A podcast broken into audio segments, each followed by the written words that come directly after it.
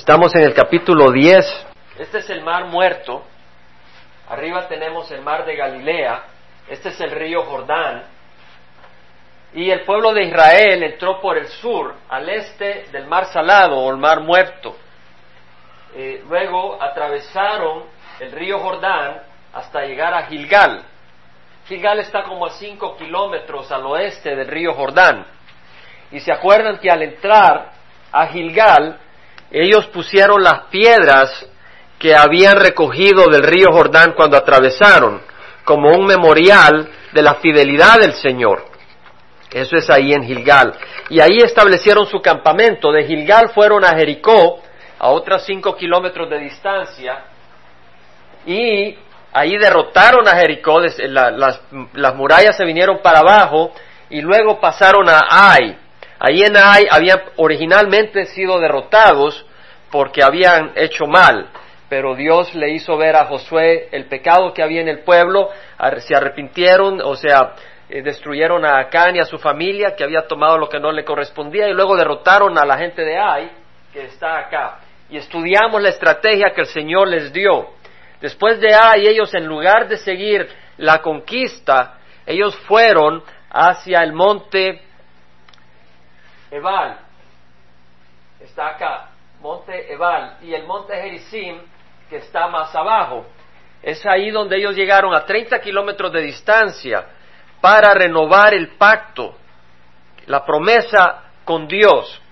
Después de eso regresaron de lo que es el monte Ebal y bajaron hasta Gilgal, o sea, hacia donde tenían su campamento original. Fue ahí cuando los Gibeonitas, los Gabaonitas, es que yo lo leo en inglés también, los Gabaonitas, Gibeon en inglés, los Gabaonitas vinieron a Gilgal y le dijeron a Josué que ellos venían de unas tierras muy lejanas y que querían hacer pacto porque ellos sabían que el Dios de Israel había sido un gran Dios poderoso y había sacado al pueblo de Israel, los había sacado de la esclavitud de Egipto cómo había abierto el mar rojo y decían, bueno, nosotros queremos eh, hacer un pacto, ser siervo de ustedes. Y Josué, eh, en lugar de consultar con Dios, consultó con ellos mismos, con el enemigo. Y pues era un engaño, ellos vivían a, unas cuantas millas de distancia. Entonces hizo un pacto Josué y luego dijo, ok, no los vamos a destruir porque ya hice un pacto en nombre de Jehová, pero van a ser eh, aguadores y leñadores, es decir, van a llevar agua al, pueblo de Dios, al pueblo de Israel, van a estar sirviendo, cargando eh, los, barriles de agua y cargando leña para cocinar, para lo que sea necesario y para el altar del Señor. Y así fue como siguieron en, que se quedaron en Gilgal después de haber inspeccionado Gibeón. Los gibeonitas se regresaron contentos que se habían salvado el pellejo. Y es ahí donde vemos que empieza a haber un problema. Y vamos a entrar a, ver lo que ocurre. Si puedes poner la siguiente transparencia, donde vamos a ver con mayor detalle el área. Tenemos Gilgal acá, tenemos Jericó, Ay, Gibeón o Gabaón en español. Este mapita está en inglés. Y vamos a ver los eventos que vamos a cubrir, a empezar a cubrir el día de hoy. Si vemos, para empezar, es un hecho histórico. Hay un mapa, hay lugares. No es un cuento de hadas. Estas cosas sucedieron. Lo que estamos estudiando son realidad, hermanos. No es el invento de un hombre que tú te pones a soñar y te dice, mira, esta es la realidad. Estos son hechos. Tenemos cosas escritas, los arqueólogos descubren cosas que confirman. La gente decía que Poncio Pilato no existía, que era invento de la Biblia, que no sé qué, y después encontraron una piedra eh, con el nombre de Poncio Pilato, ¿verdad? Allí en el mar de Cesarea. Ahí descubrieron y se dieron cuenta, wow, pues como que es cierto. La, arqueología más y más confirma estas cosas. Y vamos a ver en el capítulo 10 una historia muy hermosa. Dice que sucedió que cuando Adonisedec, rey de Jerusalén, Jerusalén no era la ciudad santa en ese tiempo, Jerusalén era una ciudad eh, que estaba dominada por los jebusitas. Acá está Jerusalén. ¿Ves? Está como a unos 15 kilómetros al sur oeste de Gilgal. Y ahí estaba pues el rey Adonisedec, que oyó que Josué había capturado a Ai, que le había destruido por completo, como había hecho con Jericó y con su rey, así había hecho con Ai y con su rey, y que los habitantes de Gabaón habían concertado la paz con Israel y estaban dentro de su tierra. Tuvo gran temor, pues, este hombre, Adonisedec, porque Gabaón era una gran ciudad como una de las ciudades reales. Gabaón era una ciudad muy grande. Y era más grande que Ai, y todos sus hombres eran valientes. Por tanto, Adonisedec, rey de Jerusalén, envió mensaje a Jobam, rey de Hebrón. Una clave, Hebrón está más o menos a la mitad del Mar Muerto. Si usted ve el Mar Muerto, a la mitad, hacia el oeste, va a ver a Hebrón. Y ahí está Hebrón, lo estamos marcado con una crucecita azul. Y luego dice que a Piream, rey de Jarmut, y usted va más acá, ve a Jarmut. Y luego a, a Jafia, rey de Laquis, Aquí está Laquis. Y finalmente a Debir, rey de Eglón. Hay un pueblo, una ciudad que se llamaba Debir, pero aquí se está refiriendo a, un rey de Eglón que también se llamaba Debir. Eran cinco reyes. Si ve, al rey de Jerusalén, de Jarmut, de Hebrón, de Laquis y Eglón. Cinco reyes que se estaban uniendo. Y subieron ellos con todos sus ejércitos y acamparon junto a Gabaón. Fueron a Gabaón, Gibeón en el mapa, y lucharon contra ella. Entonces los hombres de Gabaón enviaron mensaje a Josué al campamento de Gilgal diciendo, no abandones a tus siervos, sube rápidamente a nosotros, sálvanos y ayúdanos, porque todos los reyes de los amorreos que habitan en los montes se han reunido contra nosotros. Y Josué subió de Gilgal, él y toda la gente de guerra con él, y todos los valientes guerreros. Vamos a considerar acá algunas cosas. ¿Quiénes eran los Gabaonitas? Era un pueblo mentiroso, ¿cierto? Habían engañado a Josué y a los israelitas. Le habían dicho que ellos vivían lejos, que venían de una tierra muy lejana y querían hacer pacto con ellos. Y Josué hizo pacto con ellos. En esta ocasión Josué podía haberse lavado las manos, y decir, esta es mi oportunidad para que barran a los gabaonitas. Dios nos había dicho que no hiciéramos pacto con ellos, yo no sabía que ellos vivían tan cerca, y hoy hice pacto, pues ahora vamos a retirar la mano y que el rey de Jerusalén, de Laquis, de Hebrón, eh, todos estos reyes vengan y los destruyan, y se acabó, y yo no los destruí. Pero Josué sabía que había hecho un pacto, y ese pacto era en el nombre de Jehová y él iba a honrar el pacto que había hecho en el nombre de Jehová, a pesar de que los gabaonitas habían hecho ese pacto con ellos, engañándolos. Y vemos acá de que Josué, a pesar de eso, sabiendo que los gabaonitas habían engañado por ser fiel a Jehová y a su promesa, subió, dice el versículo 7, de Gilgal, él y toda la gente de guerra con él y todos los valientes guerreros. Y yo te hago una pregunta, si la promesa hecha a raíz de un engaño fue cumplida por Josué, no cumplirá Dios la promesa hecha a raíz del sacrificio de su Hijo. Amén. Póntete a pensar.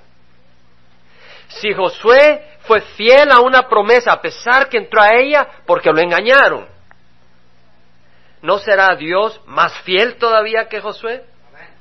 Y va a cumplir la promesa que ha hecho a su pueblo por la sangre de Jesucristo.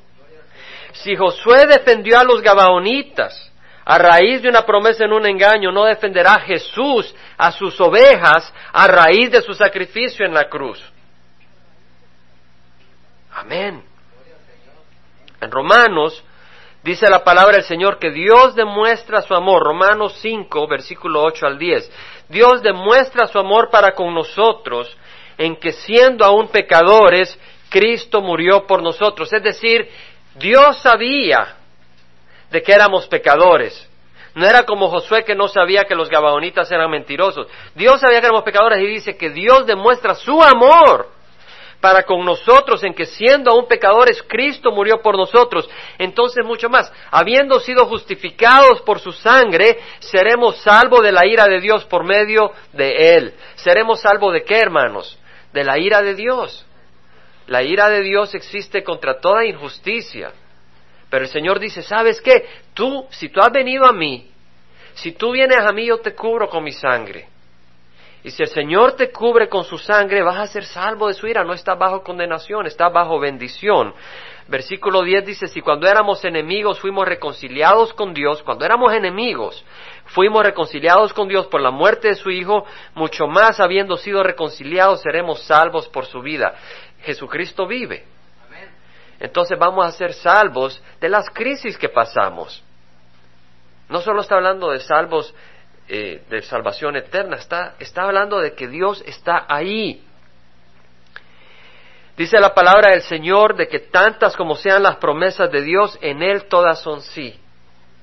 No solo está hablando de una promesa, sino todas las promesas del Señor son sí en Jesucristo. Y si nosotros venimos a Jesucristo y cantamos esa canción de corazón, dame a Cristo, el mundo tú podrás tener pero a mí dame a Cristo. Y tú cantas eso de corazón. Y si esa es tu oración, todas las promesas de Dios son sí para ti, dice la palabra del Señor. Todas las promesas. Y en Romanos 8 dice que si Dios no eximió a su propio Hijo, sino que lo entregó por todos nosotros, ¿cómo no nos concederá también con Él todas las cosas? ¿Qué es lo que dice? Todas las cosas. Quiere decir de que si tú tienes necesidades materiales, quiere decir de que si tú tienes un problema, quiere decir que si tú tienes una situación imposible, el Señor te va a conceder todo lo necesario para salir adelante, porque en el versículo 37 dicen todas estas cosas, somos más que vencedores por medio de aquel que nos amó. Entonces la promesa del Señor es de que somos vencedores por medio de aquel que nos amó. Versículo 8 dice entonces de que Josué, que Jehová dijo a Josué, no les tengas miedo. Dice Josué, el Jehová dijo a Josué, no les tengas miedo porque lo he entregado en tus manos, ninguno de ellos te podrá resistir. Vemos que Dios estaba de acuerdo de proteger a los gabaonitas por la promesa que había hecho su siervo. Dios iba a estar ahí defendiendo esa promesa porque Josué era su siervo y Dios va a estar ahí defendiendo las promesas de Jesucristo, porque Jesucristo es el siervo, el siervo por excelencia. Y luego dice que vino pues Josué sobre ellos de repente, habiendo marchado toda la noche desde Gilgal. Y el Señor los desconcertó delante de Israel y los hirió con gran matanza en Gabaón y los persiguió por el camino de la subida de Bethorón y los hirió hasta Seca y Maceda. Aquí está Bethorón, acá está Gibeón, acá está Bethorón, y pues ah, acá está Maseca y Aseca, o sea que vino por esta área y los persiguió por toda esta área. Pero vemos de que el pueblo de Dios fue desde Gilgal hasta Gibeón a atacar a los cinco reyes que habían venido. Eso era como 30 kilómetros. O sea que esta gente viajó 30 kilómetros para luchar contra el enemigo. El enemigo cuando entraron a tomar Jericó, el enemigo no salió a pelear contra el pueblo de Israel. El pueblo de Israel llegó a pelear contra Jericó. Cuando llegaron a Ai, Ai no salió a pelear contra el pueblo de Israel. El pueblo de Israel salió a pelear contra Ai. Pero en este caso tenemos que el enemigo viene y busca pelea, busca atacar. Y acordémonos que nosotros estamos en una lucha espiritual. Dice la palabra del Señor, fortaleceos en el Señor y en el poder de su fuerza y que nos revistamos con toda la armadura de Dios, para que eh, en, el, en Efesios, Efesios 6, brevemente, dice la palabra del Señor, revestíos con toda la armadura de Dios para que podáis estar firmes contra las insidias del diablo, contra los engaños del diablo. Así como Josué fue engañado por los gabaonitas, el Señor nos dice, ¿sabes qué? Cuídate, revístete con toda la armadura de Dios para estar firme contra los engaños del diablo. Estamos en una lucha, nuestra lucha no es contra sangre y carne, sino contra principados, contra potestades, contra los poderes de este mundo de tinieblas. Está hablando poderes espirituales, contra las huestes espirituales de maldad en las regiones celestes. Entonces el pueblo de Dios está en una batalla, hermanos. Estamos en una batalla y en esa batalla muchas veces nosotros entramos en la batalla cuando tenemos a alguien que está bajo las drogas o alguien está bajo el licor y nosotros empezamos a orar por esa persona. ¿Qué estamos haciendo? Estamos entrando en la batalla. Tal vez Satanás eh, no nos quiere ver ahí y él tiene ese terreno tomado y nosotros venimos y venimos a buscar a Satanás, no a Satanás, pero a, a sacar a Satanás de ahí. ¿Cómo? Con nuestras oraciones. ¿Cómo? Trayendo la palabra del Señor a estas personas entramos al ataque, pero a veces nosotros estamos caminando y de repente viene el enemigo y nos ataca. Amén. Ocurre y tal vez te agarra de, descuidado y el Señor dice, ¿sabes qué? Ah, debes estar todo el tiempo en comunicación conmigo, debes estar todo el tiempo conmigo para que no te agarre el enemigo desprevenido. Porque muchas veces cuando menos tú te lo esperas, te ataca el enemigo. Ahora vemos una cosa que hizo el pueblo de Israel. El pueblo de Israel no se quedó en Gilgal esperando que los gibeonitas llegaran a Gilgal. El pueblo de Israel fue a, Gabaón a, entrar al pleito. Ellos vinieron a pelear y el pueblo de Israel caminó toda la noche 30 kilómetros, los soldados, y nosotros debemos de buscar la victoria también. O sea, ellos fueron a buscar la victoria, ¿cierto? Ellos fueron a tomar, a tomar esa victoria y nosotros tenemos que tomar la victoria, hermanos. Tenemos que tomar la victoria en oración. Y sabes que la oración no va a ser tal vez que te van a ver de rodillas eh, por horas y horas, pero que eres un hombre, una mujer de oración. Que cuando estás en las crisis estás orando. Tal vez estás bañándote, tal vez estás cocinando, tal vez te estás lavando los dientes, pero estás orando. Y ante el mundo no se dan cuenta. Tal, vez te estás lavando los dientes, crees que te estás lavando los dientes, pero no te estás lavando los dientes, lo que estás haciendo es orando realmente en tu corazón. No sé si me explico. Orar sin cesar, dice el Señor. Entonces tenemos que ir y tomar la victoria. Ahora, ¿sabes qué? Una cosa muy hermosa. Los gabaonitas accedieron, formar un pacto con Josué. Y parte del pacto es que ellos se iban a hacer esclavos y llevadores de agua y de leña para el pueblo de Israel. Eso es lo que iban a hacer, cargadores de agua. ¿Y, y, qué iban a recibir a cambio? Le iba a salvar la vida a Josué. Amén. ¿Y sabes lo que te ofrece a ti el Señor? Si tú entras en un pacto con Él. No ser esclavo, los gabonitas iban a ser esclavos, ser hijo de Dios. ¿Y qué más te ofrece el Señor? Te ofrece, los gabonitas iban a llevar qué? Agua y leña. El Señor dice que a ti te va a usar para llevar agua viva y el fuego del Espíritu. Amén. ¿Qué prefieres? Gloria al Señor. Ese, ese, es el privilegio que tenemos, dice el Señor, ¿verdad? A la mujer samaritana, el que bebe de esta agua volverá a tener sed. Pero el que beba del agua que yo le daré no volverá a tener sed jamás. Mas el agua que yo le daré se convertirá en una fuente de agua que brota para vida eterna. O sea que de ti saldrá fuente de agua viva para que otros reciban vida. El mismo Señor Jesucristo dijo, ¿verdad?, de que Él nos bautizaba con el fuego del Espíritu, nos iba a bautizar con el fuego. Y, y, ese es el fuego del Espíritu que recibimos también. En el capítulo 10 de Josué, Versículo 11 dice que sucedía que mientras huían delante de Israel cuando estaban en la bajada de Betjorón, Jehová arrojó desde el cielo grandes piedras sobre ellos hasta a seca y murieron y fueron más los que murieron por las piedras del granizo que los que mataron a espada los hijos de Israel. ¿Qué es lo que cayó del cielo, hermanos? Granizo. Era granizo. ¿Tú crees que Dios no vive? ¿O tú crees que fue por accidente que, oh, dicen algunos incrédulos, no, cayó por accidente la granizada? Así dicen. Así dice, pero vamos a ver cómo explica en el versículo 12, pero quedémonos en el 11 por el momento. Cayó piedras de granizo. Hermanos, ¿quién mató más? ¿Las piedras de granizo o la espada de los israelitas? ¿Sabe lo que nos dice el Señor? Soy más poderoso, mi brazo es más poderoso que el tuyo. Amén. Eso es lo que nos está diciendo el Señor. Y nos está diciendo, como dice en Zacarías 4:6, no por el poder ni por la fuerza, sino por mi espíritu, dice Jehová de los ejércitos.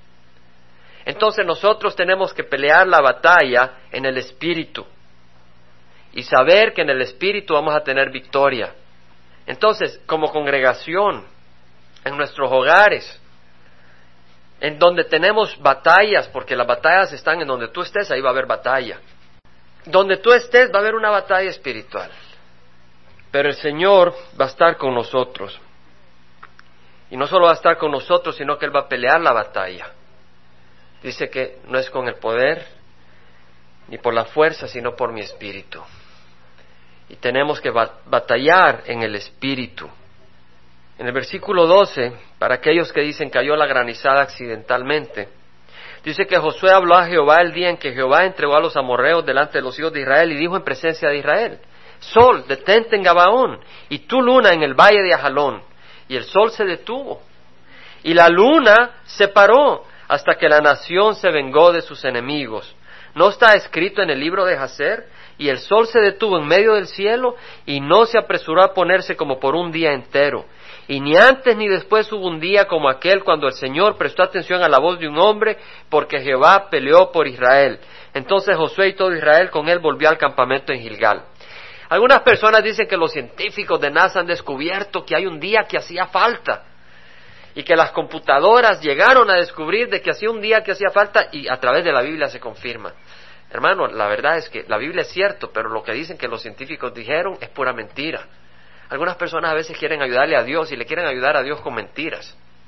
Y esa es una muy mala manera de ayudarle a Dios. Los científicos de la NASA jamás descubrieron de que hacía falta 24 horas para explicar el calendario que tenemos. Pero a mí me han dicho muchas veces esa historia. ¿Sabes que los científicos de la NASA y unas computadoras del IBM se volvieron locas hasta que descubrieron? No necesitamos mentir. Pero el asunto es, mira lo que dijo Josué. Sol detente en Gabaón, luna en el valle de Ajalón. ¿Tú crees que estaba hablando poéticamente o realmente es lo que estaba pidiendo Josué? ¿Qué piensas? Lo pedía. Lo declaró con autoridad. ¿Y qué pasó? Dice el versículo 13. El sol se detuvo y la luna se paró. Se paró por 24 horas. ¿Cómo explican eso los científicos? Imagínate. ¿Fue por accidente también? O sea que si se paró el sol, realmente lo que quiere decir, porque es la, la Tierra la que está girando, y al rotar, al parar el sol quiere decir que la Tierra dejó de rotar, hermanos. ¡Wow! Imagínate parar la Tierra de rotar. La Tierra rota a una velocidad de 30 kilómetros lineales por segundo.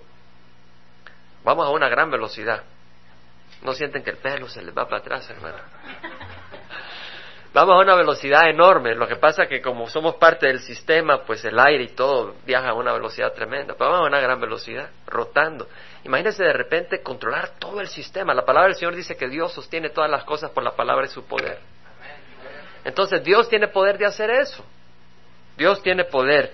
Y hermanos, a mí lo que me llama la atención es que Josué ¿Por qué creen de que Josué le pidió al sol, no al sol, sino que mandó al sol que se detuviera y que la luna se detuviera? ¿Por qué crees que lo hizo Josué? ¿Para poder echarse unas carnitas en medio de la lucha? No. Él quería toda la bendición del Señor. Él quería tener toda la bendición, quería derrotar totalmente al enemigo. Quería limpiar para que la tierra prometida fuera un lugar bendecido, de bendición para el pueblo de Israel. Y se acuerdan que Josué, 40 años antes, cuando iban a entrar, estaban en Cades Barnea, iban a entrar a la tierra prometida, él y Caleb dijeron, entremos, la tierra está hermosa. Y los otros dijeron, no, pero parecemos altamontes en la presencia de estos gigantes. Y las ciudades son amuralladas, nos van a destruir. Y Josué tenía esa visión, entremos, Dios nos va a dar la victoria. Amén. Josué era un hombre de fe. Y vemos que Josué una vez más es un hombre de fe. Imagínate decir al sol detente. Y sabes qué, óyeme bien, porque yo creo que si nosotros fuéramos, nos iríamos a una esquinita para que no crean que estamos locos y le decimos, sol detente, por si no se detiene, por si no se detiene. Pero si tú lees en, el versículo 12 dice que dijo en presencia de Israel. Imagínate este hombre. Este hombre la presencia de todo el mundo dijo, sol detente. Y si no se hubiera detenido, pues le hubieran silbado, le hubieran tirado tomates y hubiera perdido la autoridad. Pero este hombre con una gran fe detiene al sol. Hermanos, y la palabra del Señor dice en distintas maneras que si el hombre está alineado con el corazón de Dios, nuestra fe puede mover, ¿qué hermanos? Montañas, ¿verdad que lo saben? ¿Verdad que lo sabemos? Pero ¿verdad que no lo aplicamos? No más nos tropezamos ahí y ya nos empezamos a saltar y a llorar y decir Dios no está ahí, se olvidó de nosotros. Constantemente somos así. Pero ¿sabes qué? El Señor no quiere que seamos así. En primera de Juan 5, 14 dice, bueno, en 5, 13 dice, estas cosas os he escrito a vosotros que creéis en el nombre del Hijo de Dios para que sepáis que tenéis qué? Vida eterna. ¿Quiénes? Los que creen. Los que creen en el nombre del Hijo de Dios. Y luego dice, esta es la confianza que tenemos delante de Él. Que si pedimos cualquier cosa, cualquier cosa, amén. No dice que si pides uh, cinco centavos Dice, que si pedimos cualquier cosa, y esa promesa de quién es? De Dios, ¿verdad? Y vimos de que Josué no traicionó la promesa que había hecho en nombre de Jehová a los Gabaonitas.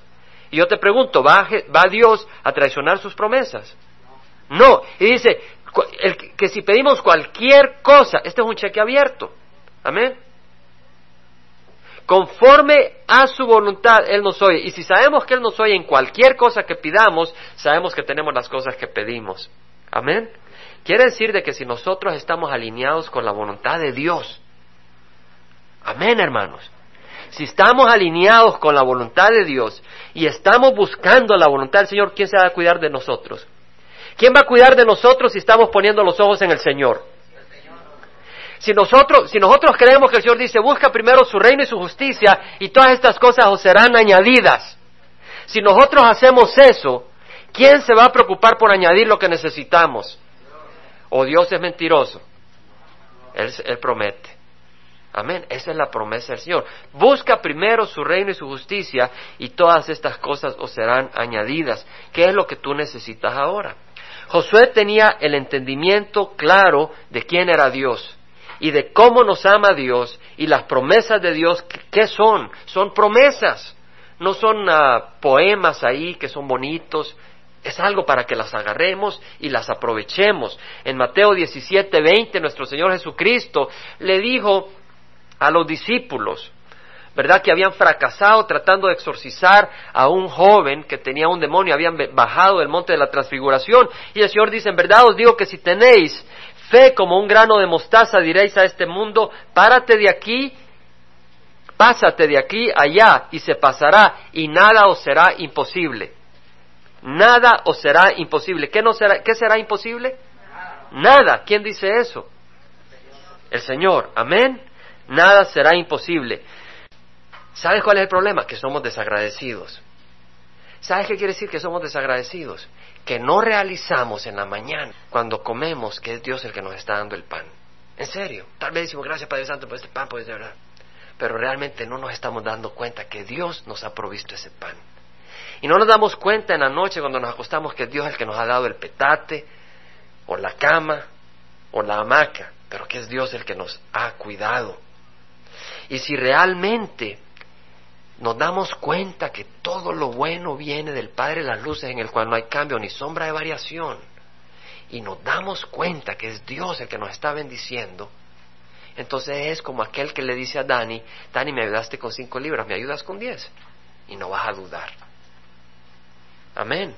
Pero ¿sabes lo que nos pasa? Que todo el día nos lo pasamos creyendo de que Dios no nos ha ayudado. Que fue nuestra cabeza la que nos permitió tener el dinero en el trabajo. Que fue nuestra sabiduría en el freeway la que nos permitió zafarnos de ese accidente. De que es nuestra medicina y las vitaminas y el ejercicio que hacemos el que nos mantiene en salud. Y entonces dejamos a Dios afuera. Y cuando viene la crisis, Dios está afuera. Y no sabes clamar a Dios porque no sabes que Él está ahí ni lo que Él puede hacer. Pero si nos damos cuenta de lo que Dios puede hacer, entonces en las crisis, siete libras es lo mismo que cinco para nuestro Dios. Amén, hermanos. Para Dios no hay imposibles. Entonces, hermanos, eh, no vamos a terminar el capítulo 10, no se preocupe. Pero vamos a considerar algunas cosas importantes, que yo creo que es importante, hermanos. Y yo les quiero hacer una exhortación. Amén. Porque aquí no venimos para decir, ok, qué bonito, estuvo todo bonito, nos vamos, nos abrazamos, comimos y nos vamos y no, no aplicamos a nuestro corazón. Pero yo te quiero hacer una reflexión y es que seamos hombres de fe. El Señor nos pide que seamos hombres y mujeres de fe, como Pedro y Juan. Cuando iban camino al templo, ahí estaba un cojo, ahí lo llevaban, en la puerta la hermosa, hasta estaba en la puerta correcta, en el templo de Salomón. Llegaba Pedro, llegaba Juan, iban pasando y el cojo se les quedó mirando, cojo desde nacimiento. Y Pedro y Juan lo voltean a ver y le dice, dame, dame una limona. Y Pedro toma la palabra y le dice, sabes, no tengo ni plata ni oro, pero lo que tengo te lo doy. En el nombre de Jesús el Nazareno, levántate y anda. Y dice la palabra del Señor de que lo agarró de la mano derecha y lo levantó. O sea, no se quedó a ver qué iba a pasar. Pedro era un hombre de fe. Agarró al cojo y lo levantó. Levántate. Levántate, Dios te va a hacer caminar hoy. Dice la palabra del Señor que al instante sus pies y sus tobillos cobraron fuerza y de un salto se puso en pie y andaba. Entró al templo con ellos caminando, saltando y alabando a Dios. Todo el pueblo lo vio andar y alabar a Dios.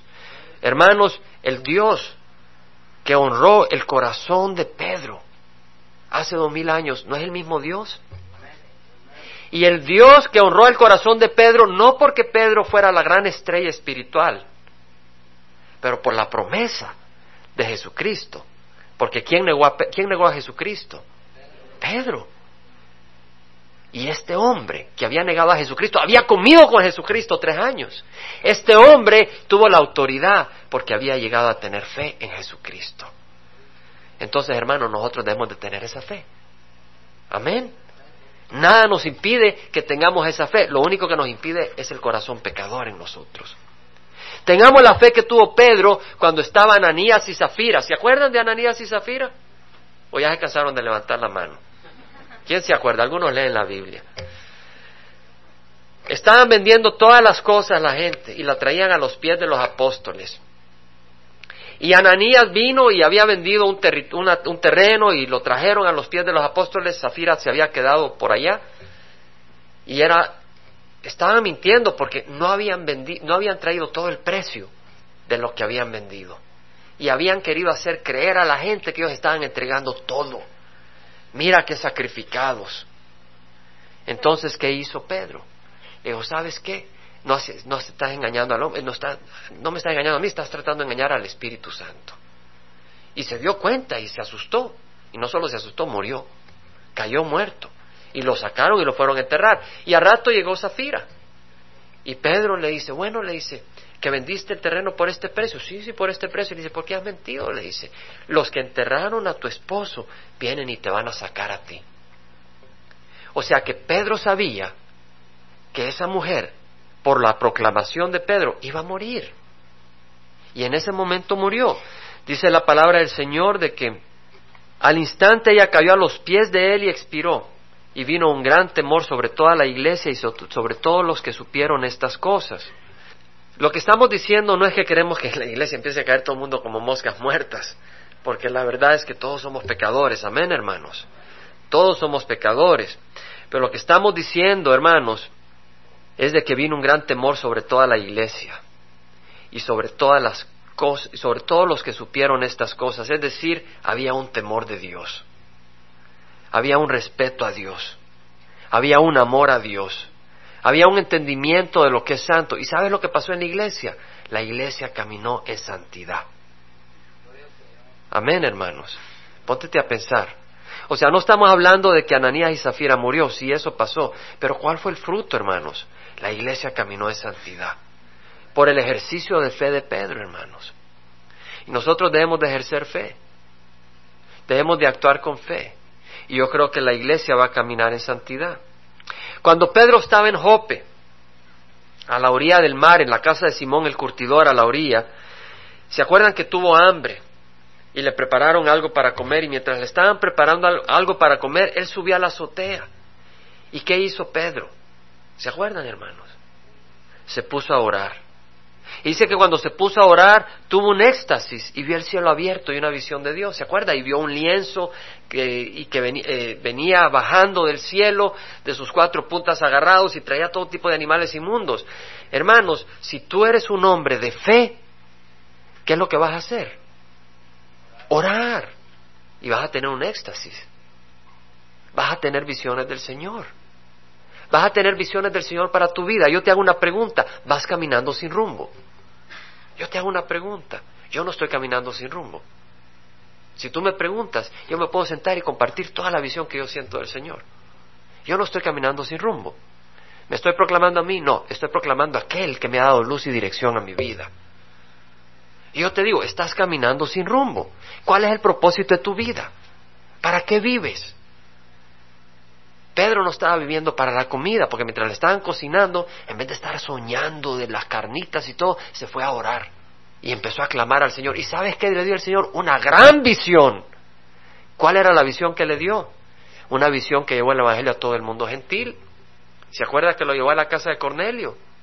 Y ahí recibieron el Evangelio y toda la familia de Cornelio recibió a Jesucristo a través de esa visión. Tengamos la visión que, tengamos la fe que tuvo Pablo. La visión y la fe que tuvo Pablo. Cuando Pablo iba de regreso a Jerusalén, pasó por una ciudad que se llama Troas. Y ahí estuvo siete días y la última noche estaban en una habitación en un tercer piso. Y Pablo, pues como si iba el día siguiente, dilataba se extendía en la predicación y en la enseñanza. Dicen que ya era medianoche, imagínate. Y había un muchacho que se llamaba Eutico, un buen costarricense, porque Eu quiere decir bueno y Tico en Centroamérica le dicen así a los costarricenses. Este muchacho que se llamaba Eutico se quedó en la ventana y oía a Pablo y Pablo todo animado, pero ya se cansó el pobre Eutico y se vino para abajo. Se desplomó del tercer piso y cayó muerto. Pues yo creo que no fue chiste en ese momento. Pero ¿sabes qué dice la palabra del Señor? Que Pablo bajó y se tendió sobre él. Y después de abrazarlo dijo, no os alarméis porque está vivo. Dice la palabra del Señor que se llevaron al, vivo al muchacho y quedaron grandemente consolados. ¿Qué es lo que ejerció Pablo, hermanos? Fe. Ejerció fe. Yo te invito a que tengamos la fe de Esteban. Esteban era uno de los siete diáconos. ¿Se acuerdan la historia? Que necesitaban ayuda, había problemas en la distribución de los alimentos para las viudas y tuvieron que elegir a siete diáconos. Y Esteban era uno de ellos, lleno del Espíritu Santo. Dice la palabra del Señor de que pues no podían resistirle los judíos eh, judaizantes que estaban pegados a la, a la ley, que rechazaban el Evangelio de Jesucristo, no podían resistir la sabiduría ni el manejo de las escrituras que tenía Esteban y lo llevaron ante el Sanedrín y lo acusaron y viene Esteban y empieza a hablarles a sus oponentes que estaban rabiosos como perros rabiosos y Esteban empieza a predicarles el Evangelio con poder, con amor y con unción. Y al final estaban tan bravos, dicen que le rechinaban los dientes y lo agarraron y lo llevaron afuera y lo empezaron, lo empezaron a pedrear. ¿Y sabes lo que hizo Esteban? En vez de decir, mira lo que me pasó, Señor, me has abandonado. Dice que levantó los ojos al cielo y vio a Jesucristo parado a la derecha del Padre, listo para recibirlo. Y Esteban le dijo, no tomes en cuenta este mal. ¿Cómo murió? Intercediendo por los que le estaban apedreando. ¿Y sabes quién estaba ahí? Pablo. ¿Y quién escuchó esa intercesión? Dios. ¿Y qué pasó con Pablo? Un gran siervo del Evangelio por la fe de un hombre. Esteban, tengamos la fe de Pablo y Silas. ¿Te acuerdas cuando Pablo y Silas llegaron a Filipos? Y ahí había una mujer, una muchacha que le hacía, le traía dinero a sus, a sus dueños, porque pues leí, te contaba el futuro. Y dice la palabra del Señor de que Pablo, eh, porque esta niña constantemente decía, estos, estos son siervos del Dios Altísimo, esta niña vino, y volvió a decirle esto a Pablo y Pablo se enojó y reprendió al demonio y lo echó. Y la niña quedó liberada.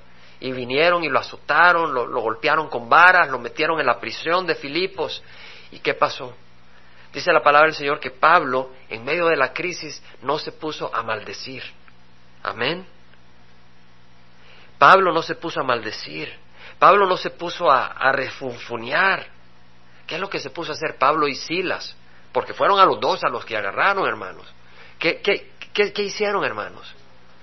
Se pusieron a alabar a Dios. ¿Y qué es lo que pasó, hermanos? Hubo un terremoto y las cadenas se rompieron y ellos fueron librados y el carcelero que pasó fue salvo él y su familia. Vamos a pararnos y orar. Sabes, el pueblo de Israel que fue a pelear de Gilgal a Gibeón tuvo que caminar 30 kilómetros. ¿Cierto? La batalla empezó desde el momento en que salieron. Desde ese momento ya estaba empezando la batalla. No empezó cuando llegaron, ellos ya habían tomado esa decisión. Y en nuestras vidas, en el momento en que tomamos la decisión de, unirnos al ejército del Señor, ya entramos en la batalla. Y ya estamos caminando. Y hemos compartido con sonrisas y un poco de bromas. Pero sabes qué, hermano, yo me pregunto cuánto limitamos a Dios por nuestra poca fe. Póntete a pensar. Hemos visto el ejemplo de Pablo. de Silas, el ejemplo de Pedro, el ejemplo de Esteban. Yo me pregunto cuánto limitamos al Señor por nuestra poca fe. Y sabes qué? Al limitarlo, Dios no dice, malvado, te voy a echar al infierno. ¿Verdad que no? ¿Sabes lo que dice Dios? Qué lástima que no has podido tomar todo lo que te quiero dar. Qué lástima. Y el Señor quiere que nosotros tomemos todo lo que nos quiere dar. Entonces en 2 Crónicas 16, 9 dice que los ojos de Jehová recorren toda la tierra para fortalecer a aquellos cuya corazón es completamente suyo. El Señor recorre toda la tierra y Él quiere fortalecernos. Y quiere fortalecernos sobre todo si queremos hacer la voluntad del Señor. Si tú quieres servir al Señor, si tú quieres que el Señor se glorifique en tu vida, si tú quieres ver el reino de Dios extendido, el Señor promete fortalecerte. Amén. Fíjate lo que dice el Señor. Él promete fortalecerte, darte fuerzas para que puedas hacer grandes cosas para el Señor. Eso es lo que está diciendo, amén. Eso fue lo que hizo Josué. Fue fortalecido para hacer grandes cosas. En Romanos 8 dice, ¿qué diremos a esto? Si Dios está por nosotros, ¿quién estará contra nosotros? El que no eximió ni a su propio Hijo, sino que lo entregó por todos nosotros, ¿cómo no nos concederá también con Él todas las cosas? Vamos a orar.